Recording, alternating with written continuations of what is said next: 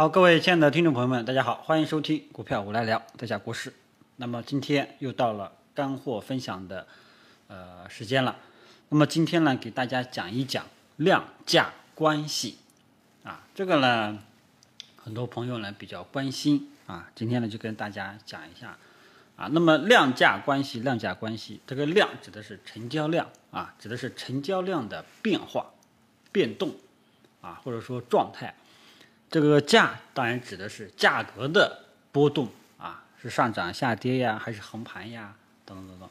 啊，那么就量价这个关系，这两个指标啊，我个人更注重的是这个价啊，也就是价格变动啊，这个变动，价格怎么变动的体现方式，自然就是 K 线形态啊，那么成交量就很明显，大家看一下这个每天的成交量。啊，个股的成交量有多少？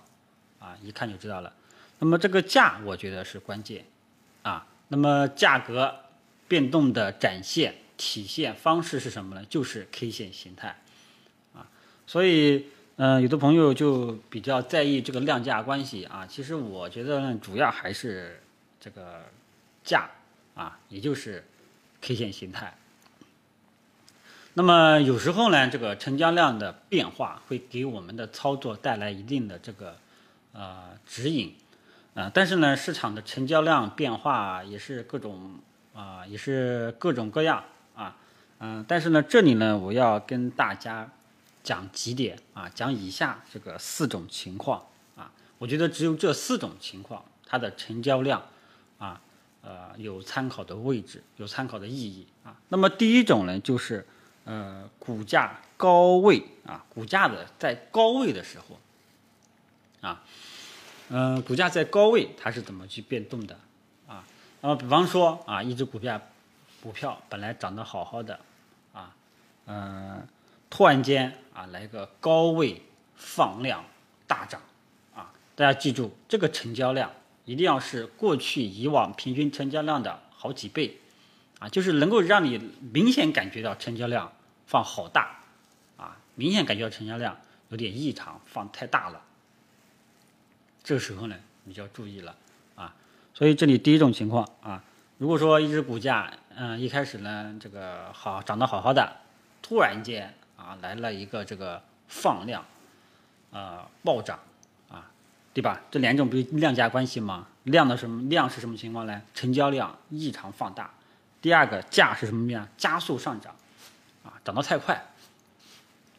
比方说以前本来就涨个百分之一、百分之二、百分之三，突然间放量暴涨，这个时候你就要谨慎了，啊，嗯，这种情况下来，往往是在赶顶，啊，这种情况下来，往往是在赶顶，啊，成交量突然间异常放大。那么还有一种啊，还有一种，这个刚刚说的呢是上涨，那么还有一种其实就是相当于一种断头阴吧。比方说，一只股价啊，它涨得好好的啊，突然间啊，突然间放量暴跌啊，K 线就是 K 线实体，呃，是明显的一个光头实体大阴线啊，这个成交量也放大了。这个例子大家可以参考一下，呃，这个闽江水电啊，这只股票啊，它就是一个断头阴啊。那么还有很多的这种走势。我来找一下，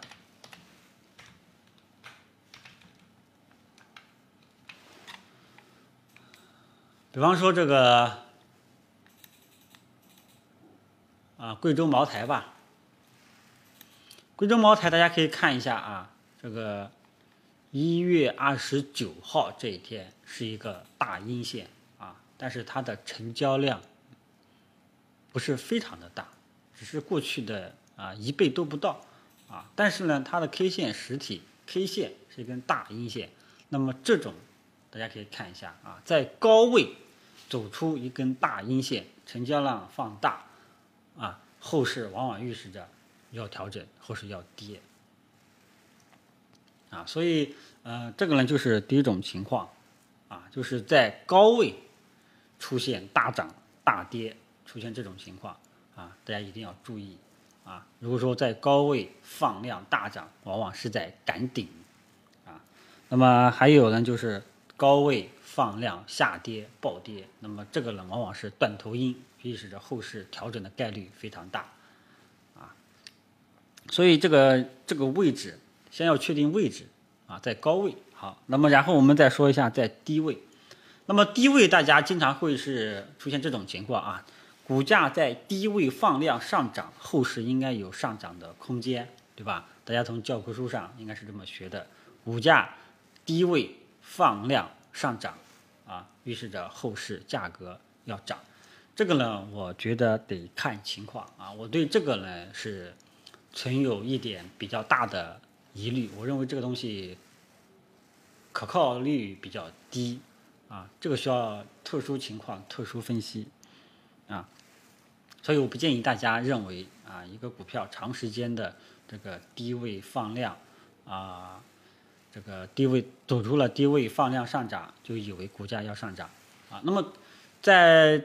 呃这种情况呢，你可以说股价是上涨，但是对于后市上涨空间，我觉得得看实际情况了。所以说，大家在教科书上学的这个低位放量上涨，后市要上涨，这个这个我暂时无法给大家这个比较确定答案，因为这东西需要这个。具体分析、具体对待，需要考虑个股的走势、大盘的环境，啊，所以说单单你看到某一只股票在低位出现低位放量上涨，就以为后市上涨，不一定，啊，不一定，这个成功的概率比较小，啊。那么还有一种就是低位，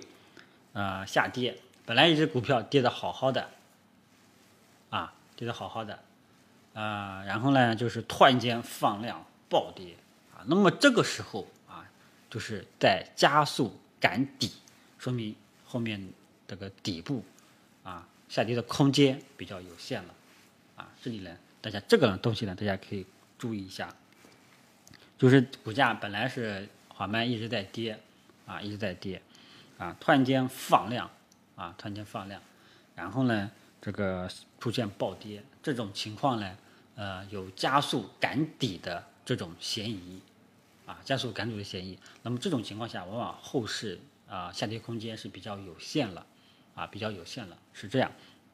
那么这个呢是第二种情况，还有第三种情况啊。这个第一种和第二种主要是跟大家讲量变化，量的变化，突然间放大量啊，一定要注意，量能相比以前突然间放大，你就要引起重视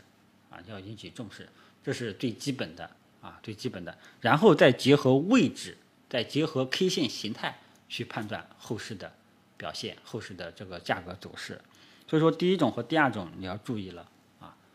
啊，量能、成交量突然间异常放大，你要引起重视，然后再结合股价的位置以及 K 线收盘形态去判断后市的这种趋势啊，这个呢。是第一种和第二种情况，大家要注意的三个细节啊。那么第三种呢，要跟大家说的就是那种啊，从这个价格的变动啊，嗯，其实这个呢，嗯，假如啊，这个时候呢，大家要记住啊，假如某一只股票或者说大盘，它的股价啊，它的波动逐渐在收窄，成交量也是在逐渐的缩小。这个时候你就要引起重视。第一种和第二种我们讲的是成交量异常放大，对吧？那么第三种就跟大家讲的是成交量一直是温和的、很少的，长时间保持着低成交量的，啊，这样的股票你要注意了，啊，你要注意了，啊，如果说啊还要结合一点啊，第一种情况啊就是这个成交量非常的稀少啊，非常的少。啊，平均都保持在一个很低的这样一个水平，啊，还有一种啊，还要再加上一种情况，它的股价波动非常的小，股价波动非常的小。给大家找个例子，中国重工，啊，这里呢给大家看一下月线，啊，大家可以看到中国重工这个月线。它出现这种模型，大家一定要引起重视啊！你看它的月线成交量，每个月成交量是不是非常的少？股价波动是不是非常的小？啊，出现这种走势，啊要注意了，往往啊就要预示着啊会有大的波动啊会有大的波动，这点呢大家要注意啊大家要注意啊。那么这个呢就是第三种，第三种要满足两个条件，第一个成交量持续保持低迷。啊，还有一个条件呢，就是价格波动逐渐收窄，啊，逐渐收窄，K 线形态呢就是很小的十字星，啊，这个都是小阳线、小阴线，啊，然后或者说是小的小阴线或者小阳线，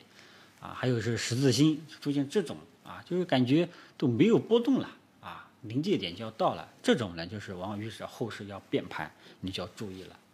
啊，如果是向上，那就是机会，那向下你就要规避止损。啊再比方说这个中国重工啊，你看大概你可以大家可以看一下，二零一六年月线啊，依然还是月线，中国重工二零一六年一月份啊那个大阴线，大家可以看到了吧？这种呢就是我说的呃第二种，第二种股价一开始在跌，突然间啊放量下跌啊，大家可以看一下，基本上后市。就跌不动了，说明后市没有下跌空间了。但是这里有一个点是什么呢？这根月线它当月的成交量并不高，啊，并不高，但是它股价的确是跌不动了，对吧？这个呢就是我一开始说的量价，我更注重的是 K 线形态，更注重的是价，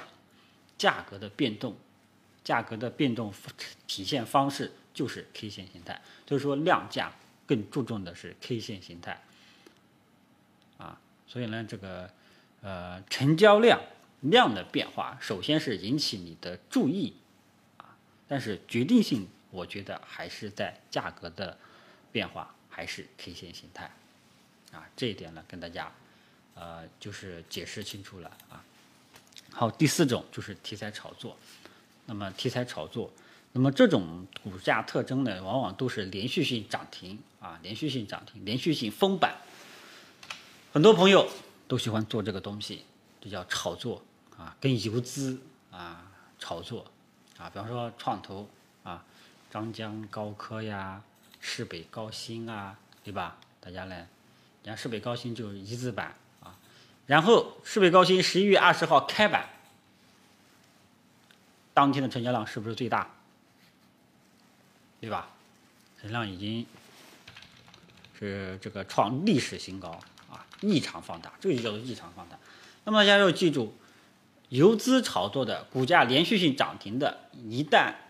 出现这种成交量异常放大的，往往预示着后面就就要悠着点了，就要悠着点了，啊，后面还有没有空间？啊，要记住，后面如果还有空间，这个肉都不是你能吃的，啊，因为本身你炒作去做这种股票风险就比较大。嗯，这个呢就是这种连续性涨停的啊，还有就是次新股也是经常出现连续性涨停的。有很多朋友也会问到啊，某某次新股开板了，中国人保开板了，能不能买？我们来看一下，中国人保，你看开板之后当天也是封板的，但是它它的成交量啊明显放大，大家要记住啊，这种连续性涨停的，一旦成交量异常放大，你就要悠着点了，啊，你要悠着点了。如果说它成交量呢，这个，啊，相对以前来说啊，也不是特别的高，那就啊，那还可以拿着再看一看。但是像这种连续性封板涨停的成交量，一旦异常放大，往往预示着后面没有空间了。即便后面有空间，也不是你一个散户能吃的啊。所以呢，这里也再说一下，次新股呢，大家不要去碰啊。去年呢，啊，整个一七年我一直在强调这个东西啊。今年呢就没怎么强调了啊。次新股呢，很多朋友都想着这个开板去做。大家记住，次新股很多啊都是开板之后被打回原形的，只有一部分啊这个回调下来还有二次上车的机会，但是这个机会呢，呃，难把握。啊，难把握，不建议大家去碰。好吧？呃，所以呢，这里就是呃，